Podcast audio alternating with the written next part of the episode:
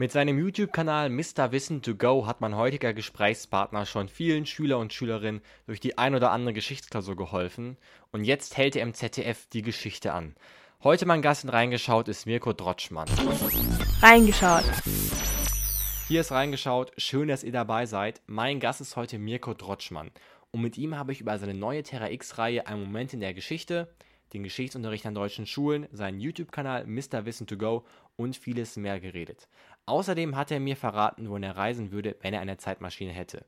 Also bleibt auf jeden Fall für das Interview dran, aber bevor wir da jetzt reinspringen, werfen wir einen kurzen Blick auf das Leben von Mirko Drotschmann, denn das ist auch ziemlich interessant. Nachdem er 2005 sein Abitur gemacht hat, studierte er Geschichte und Kulturwissenschaft an der Uni in Karlsruhe.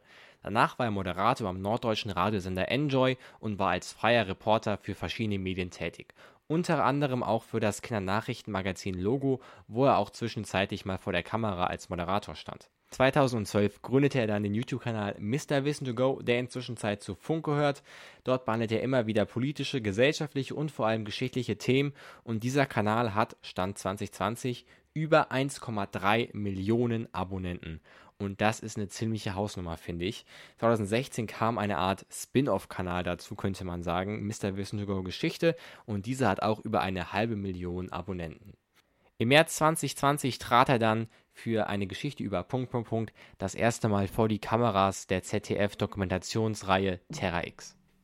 Und jetzt am 6. Dezember startet seine Terra X-Reihe Ein Moment in der Geschichte, in dem er drei historisch relevante ja, Wendepunkte der Geschichte rausgesucht hat und die dem Zuschauer ein bisschen näher bringt. Und ich will euch gar nicht mehr länger auf die Folter spannen. Hier ist das Interview mit ihm. In ihrer neuen Terra X-Reihe zeigen sie ja Momente, die die Geschichte verändern. Woran erkennt man solche Momente? Ja, das ist eine gute Frage, denn äh, während dieses Moments äh, ist es den Menschen, die daran beteiligt sind, äh, in der Regel nicht so ganz klar es liegt, glaube ich, in der Natur der Dinge. Erst rückblickend äh, wird dann die ganze Dimension solcher Momente deutlich. Und da könnte man fast behaupten, dass erst die Leute, die die Geschichte dann aufschreiben, diese Momente als solche klar machen. Ähm, auch in der jüngeren Geschichte gibt es ja immer wieder Fälle, in denen man dann rückblickend sagen kann, also das war jetzt ein Wendepunkt, das war ein wichtiger historischer Augenblick. Ob es jetzt zum Beispiel der Moment ist, in dem Angela Merkel gesagt hat, wir schließen die Grenzen nicht im Jahr 2015. Mhm ob es der Moment war, in dem man ähm, erkannt hat, das Coronavirus ist doch nicht einfach nur so ein harmloses Virus, was irgendwo in Wabert, sondern das die ganze Welt beeinflussen kann.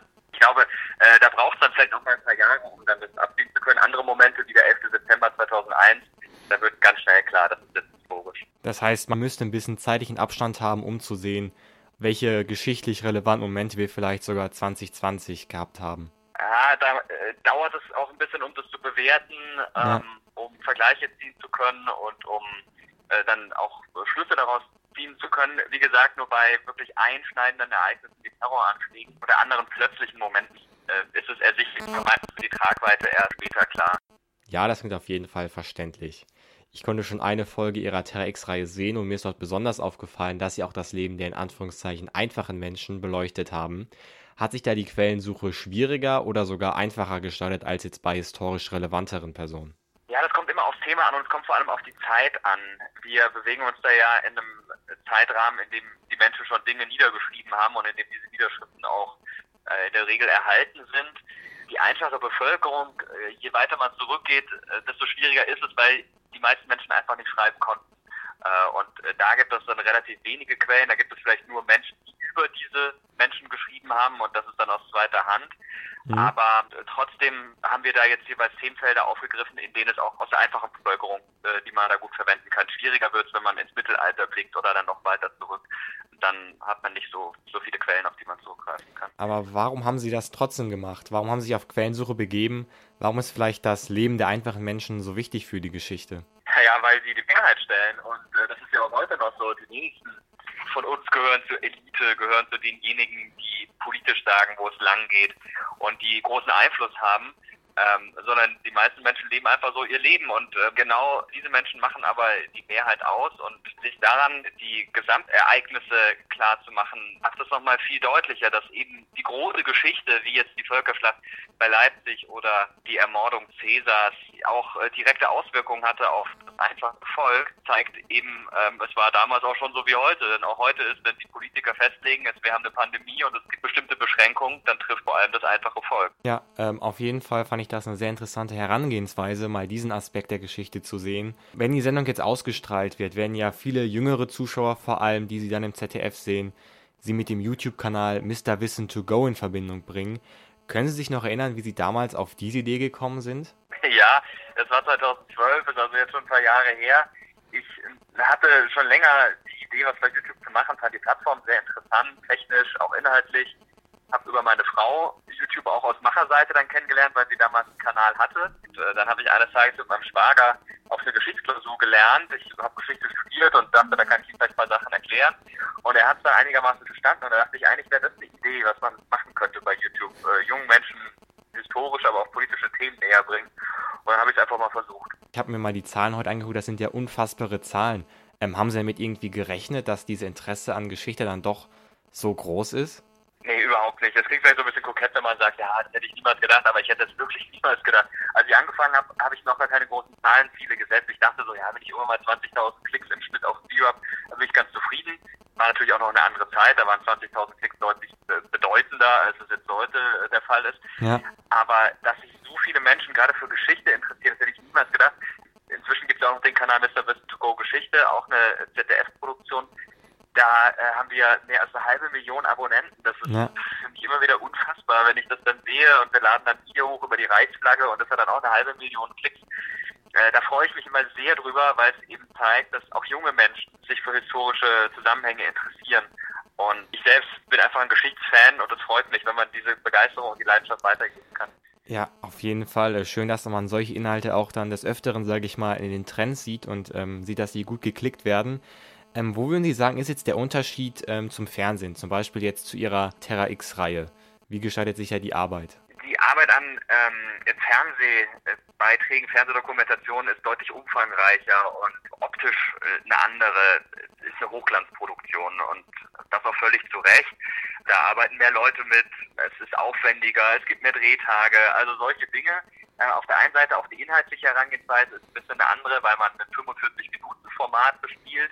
Das ist bei YouTube anders, da sind die Videos 10 bis 15 Minuten lang und äh, der technische Aufwand ist deutlich geringer. Ich stehe da in der Regel vor einem Greenscreen und bin nicht vor Ort irgendwo und dementsprechend weniger Personalbedarf ist da. Aber äh, die inhaltliche Herangehensweise ist eine sehr ähnliche, dass man eben sagt, wie können wir spannend und kompakt Wissen vermitteln. Also äh, da gibt es gar nicht so viele Unterschiede. Der, der wesentliche zweite Unterschied liegt noch darin, äh, neben dem organisatorischen, dass man einen sehr direkten Draht zu seinem Publikum hat. Mhm. Im Fernsehen kriegt man vielleicht mal eine Zuschrift per Post oder vielleicht dann über die sozialen Medien.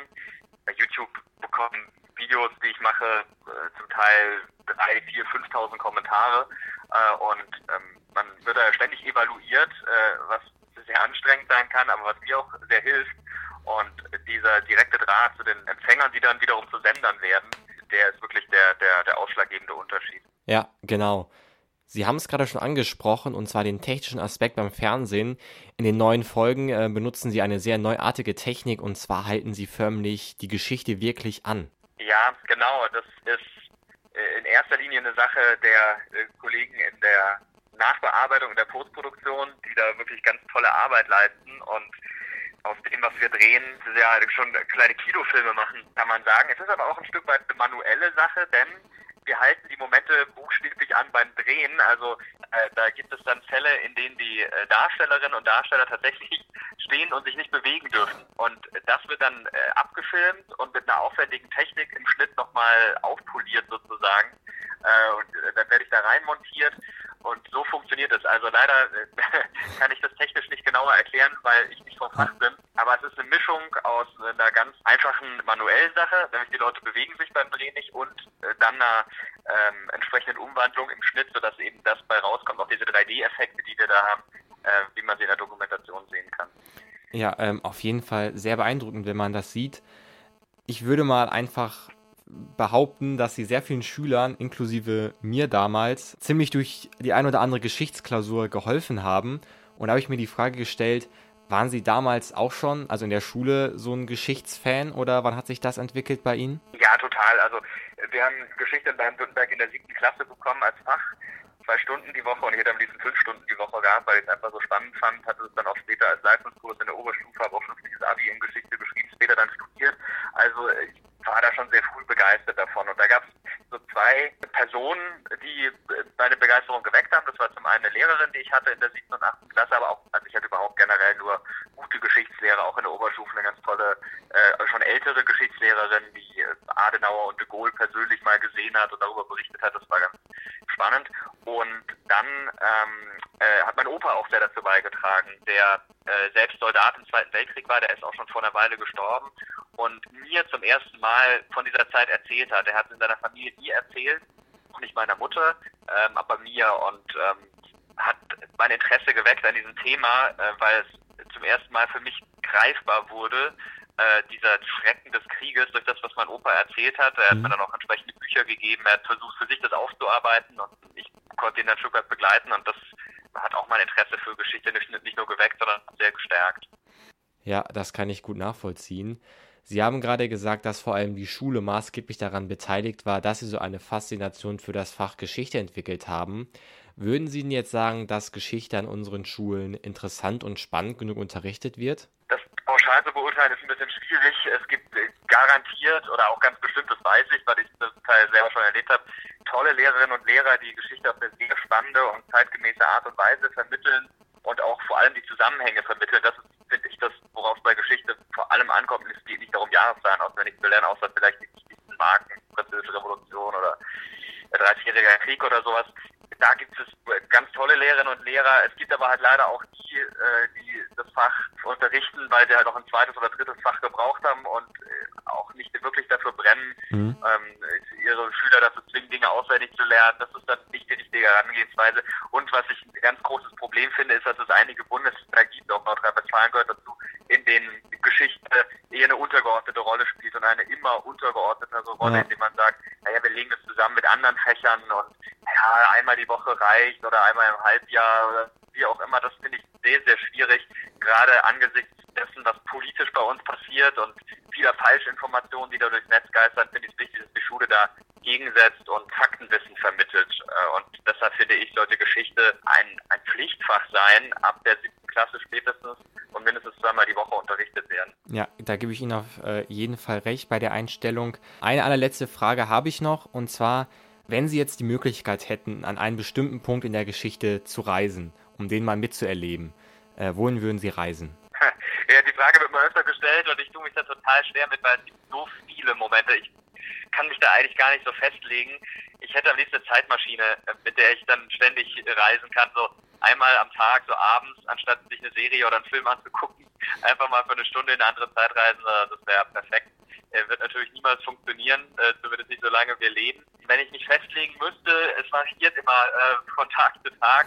Also momentan fände ich sehr spannend, mal äh, ins Mittelalter reisen zu können zu so einer Kaiserkrönung. Das würde ich gerne mal erleben und dann aber auch von der Kaiserkrönung wegzugehen, einfach mal in so ein mittelalterliches Dorf und zu erleben, wie die Menschen damals gelebt haben. Das wäre interessant, aber wenn man mich morgen fragt, dann sage ich wahrscheinlich wieder was anderes. Ja, da gibt es aber auch, glaube ich, sehr, sehr viele interessante Punkte. Und ja, ein bisschen kann man ja auch in der Zeit reisen, wenn man sich die neue Reihe Terra X ein Moment in der Geschichte anguckt. Da haben sie auch drei ganz unterschiedliche Momente gewählt. So, man sollte nichts verpassen, alles hintereinander wegschauen. Glaube ich auch. Es lohnt sich das auf jeden Fall, alles drei anzugucken. Ich bedanke mich ganz herzlich für das Gespräch bei Ihnen und ähm, ja, wünsche Ihnen noch viel Erfolg äh, in Ihrer Zukunft. Dankeschön. Ja, Dankeschön. Alles klar. Auf Wiederhören. Ciao. Ja, tschüss. Das war das Interview mit Mirko Drotschmann. Wenn ihr die Sendung jetzt sehen wollt, dann könnt ihr das ab dem 6. Dezember immer sonntags um 19.30 Uhr im ZDF. Los geht's da, der ersten Folge mit Cäsars Ermordung, danach der Sturm auf die Bastille und die dritte Folge, die konnte ich schon sehen und ich fand sie sehr interessant und kann die euch nur empfehlen. Da geht es um die Völkerschlacht bei Leipzig. Alle Folgen gibt es übrigens auch im zweiten deutschen Internet, sprich in der ZDF-Mediathek, sehr empfehlenswert. Und wenn euch das gefallen hat, dann lasst gerne mal ein Abo auf diesem Podcast-Kanal da. Da würde ich mich sehr drüber freuen. Danke fürs Zuhören. Bis dann. Ciao.